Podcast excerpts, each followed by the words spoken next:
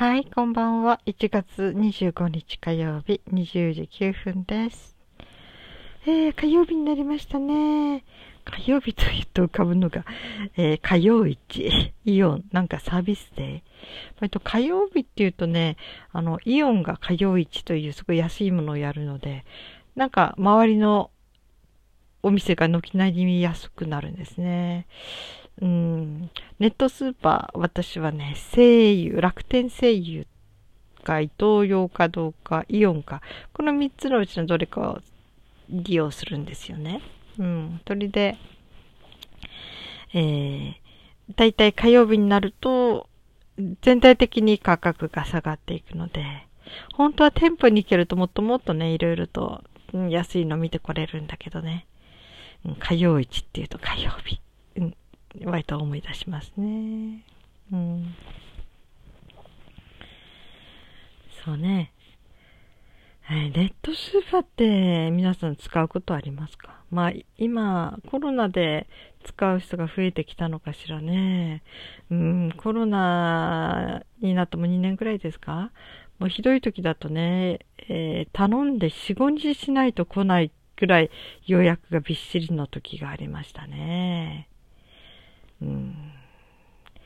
まあ、大抵ならね、その日のご朝、9時前に頼めば、まあ、夕方には間に合うことが多いんだけども、うん。そんな感じでね。まあ、ネットスーパーって言うと結構、まあ、いろんなものがね、普通に買えるので、結構助かりますね。うん。で、ね。例えば、5000円以上だと配送料無料とかね。で、税込みで5000円以上配送料無料のもあるし、税抜きで5000円以上っていうのもあるし。うん。それとか、値段はいくらでも関係なく配送料を取る。というのもありますね。うん。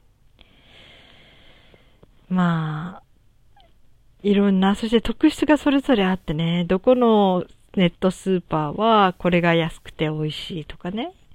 うん。あ、あの、名産のあの、おうどん、うどんがここは安く売ってるなとか。それだから、これを頼むなら、ここにしかないなとかね。なんかいろいろなこう、パターンがつかめてくるので、うん。まあそろそろね、これ月1回ぐらい仕入れるもので、だとそれが置いてあるところに頼むとかね。うん。そういうのありますね。私はほとんどネットスーパーですね、我が家は。夏は夏で冷房だし、冷房で行けないし、冬になるとまた雪道がすごいのでね、結構その中に荷物をいっぱい持って帰ってくるのも、うちはあの車を使わないのでね。だから結構大変っていうので、ネットスーパーも割と常用させてもらってますね。それプラスあと、コープ、生協のかけるく、あ、生協のトドックっていうね、あれが毎週月曜日我が家はね、来てくれるし、それから、生協の移動販売車。なんかそんなのが来るなんて田舎みたいですね。それが近くまで来るので、それが週に2回来ますね。うん。そういうのも買いに行くときもあるしね。うん。トドックはね、すごく勧誘された時に迷ったんだけど、その勧誘員のおじさんがね、納豆一つでも届けます。だからそういうおばあさんいました。納豆一つだけあの、いつも注文する人がいてって、あ、それでもいいんですか？って言ったらいいですって言うしね。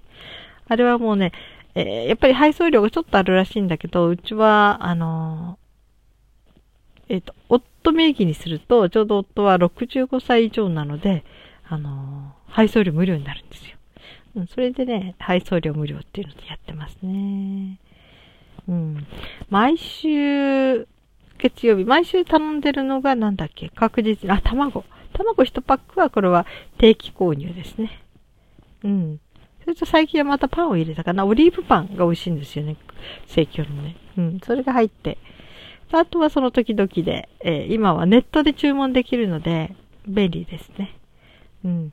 ネットで、雪の下キャベツとかね。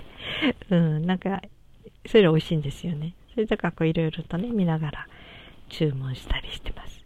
で、えー、コープとかね、ああいうのちょっといいなと思う時があるのはね、それは1ヶ月後に引き落としなんですよ、値段が。だから今月きついっていう時でも、今月の、えー、計算には乗らないので、なんかすごい助かるっていうかね、来月に回して来月のある時に払っていけるので、みたいな。うん。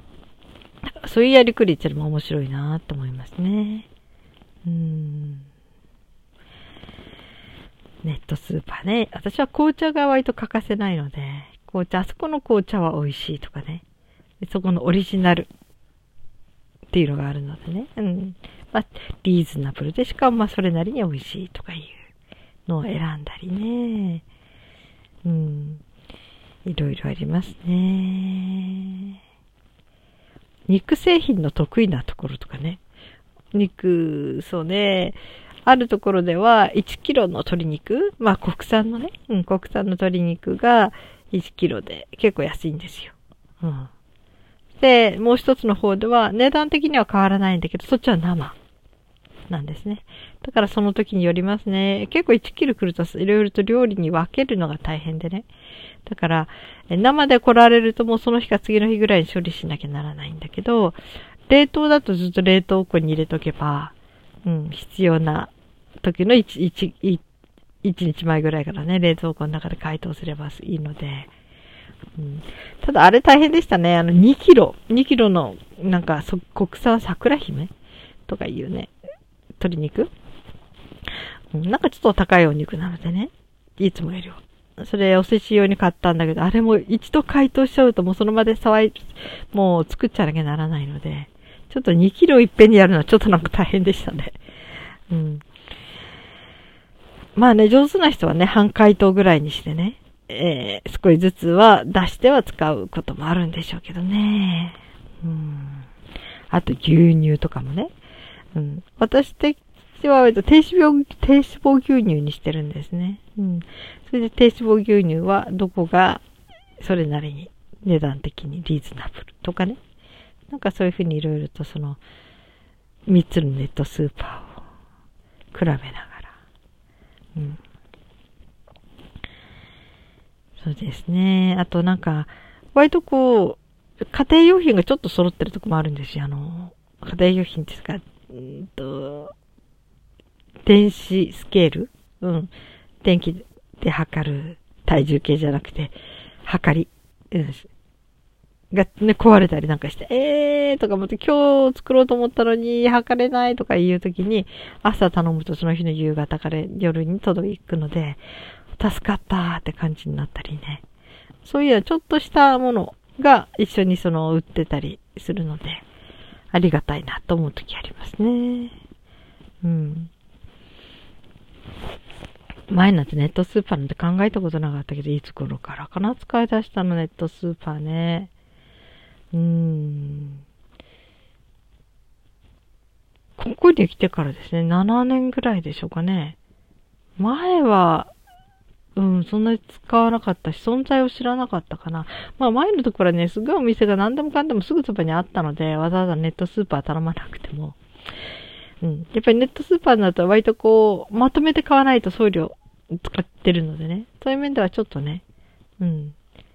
ちょこちょこ下しで買うってわけにいかないので、うん、そういう不便さもちょっとありましたね。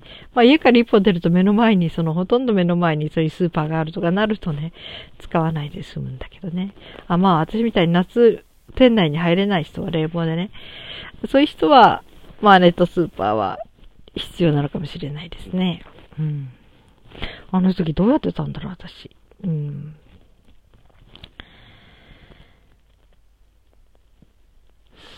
そうね。うん。あとそういう宅配とかっていろいろ使いましたね。子供たちが保育園行ってる頃は。あの食材、要するにメニューが選んどいて、そのメニューのその食材がその、ちょっきりその時の夕食用の献立の食材が届く。というね、外にボックス置いといて。そういうのも使ってたことありましたね。うん。まあ、食べ物はね、いろいろとね、うーん、あれですね。うん。私がおそらくね、アレルギーになってなかったら結構手抜いてたと思いますよ。まあ、買ってきて美味しかったらそれが一番だしね。うん、何の問題もないしね。うん。で、子供もなんかそのね、買ってきたものの味に慣れちゃうとそっちの方が美味しくなったりするかもしれないし。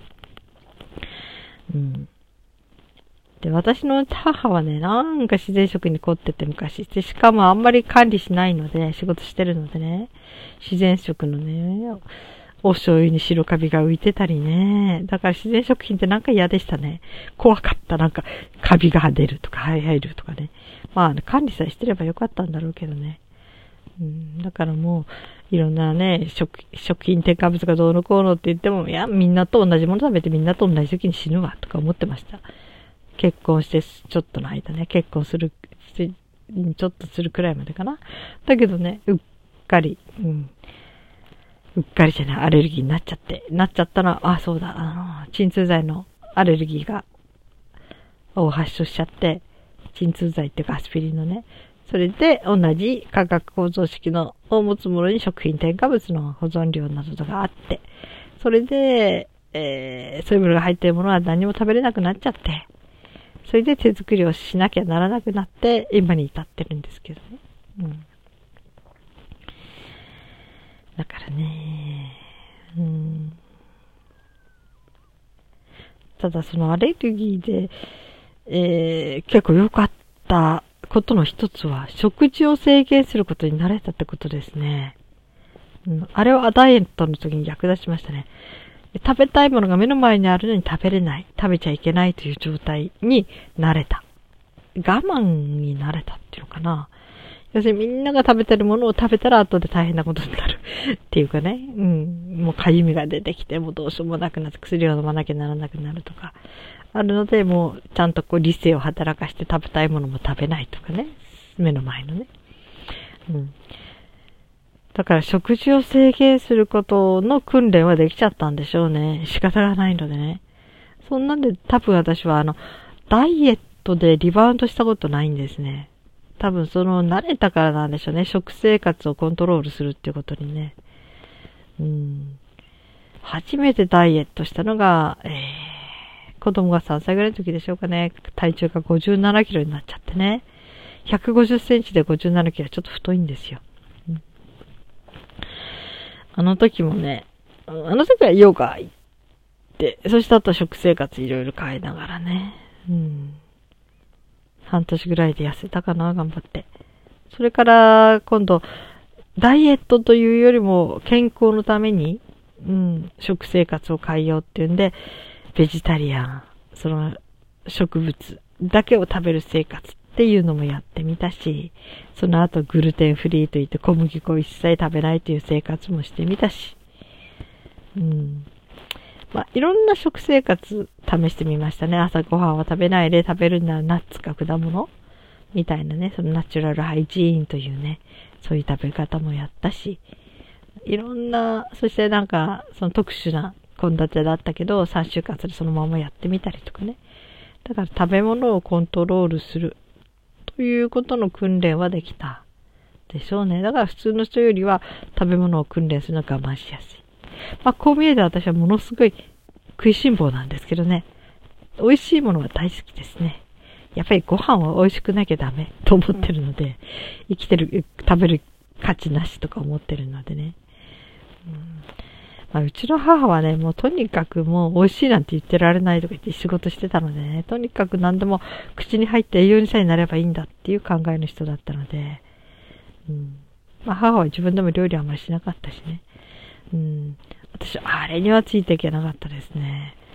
うん。餌じゃないんだからね。やっぱり食事は一つの楽しみだし、美味しくって、まあ健康だ、的であって美味しいのが最高だからね。やっぱり美味しくなきゃダメじゃん。って思うタイプだったのでね。だから美味しいものとか目に目がないというかね。で、食わず嫌いじゃないんですよ。ちょっと美味しいって聞くと、一回食べてみたいとか。新しい献立でも新しいメニューに挑戦するときはウキウキですね。うん。でもね、例えばね、喫茶店とか、昔ね、夫とのデートとかで喫茶店行っても、後で夫に言われたけど、君は本当に、何でもそこのお店にある、なんて、お店にある、珍しいものを注文するよねって言われて、大体メニュー見て聞いたことがないもの、見たことがないものだったら、あ、これ食べてみたいとか、これ飲んでみたいとか言うんですね。そういうタイプでしたね。うちは夫が食わず嫌いなんだけど、私は逆ですね。うん。よっぽど変なものじゃない限り、なんか新しいもの、体験したことのない食べ物が興味があって、うん、いつもそれを注文してましたね。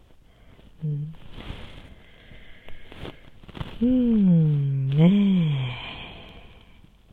好奇心が旺盛なんだけど、人の噂話とかね、そういうものには大して好奇心ないんですね。新しい、何かこう、な、うん、新しい、なんかもっとワクワクする、もっと楽しいもの。うん。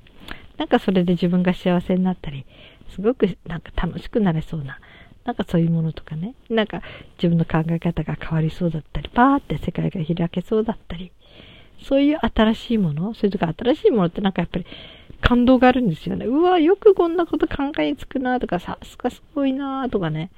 うん、うわなんかこんなことができるなんて思ってもいなかったとか。へえ、こんなものもできたんだね、みたいな。そういう感動が嬉しいですね、新しいものはね。うん。はあ、まあね。世界は感動に満ちてるといえばそうかもしれないし、これがまたね、私本当のうつっていうのは経験ないんだけど、ね気持ちが落ち込んだり体調が悪い時は全てが灰色に見えてくるんですね。どんなものもね。はあ、そういうこともあります。だから本当に自分の体調次第ですね、ものの見え方は。って私の場合は思ってます。うん、ある友達がね、もう本当にもう人生なんてなくなればいい。もうこの世はもういい。もう次の行く、世行く、次がいい。次行く、次行くって思ってたら、なんか変だなと思って熱測ったら熱があって風邪ひいてたと。通りで。って言ってましたね。風邪にでもならなきゃそんなこと考えないらしいんだけどね。だから人間の本当になんか体調っていうのはメンタルにすごく影響しますね。うん、逆もまたあるんだけどね。気持ちが割と晴れやかで楽しい日々を送ってると、割とこうね、体も割なんかうまくいくことがあるからね。うん。まあね、体と心。ね。面白いですね、関係はね。はい。えー、皆さん今日も一日お疲れ様でした。そして今日も生きていてくださってありがとうございます。それでは、また明日。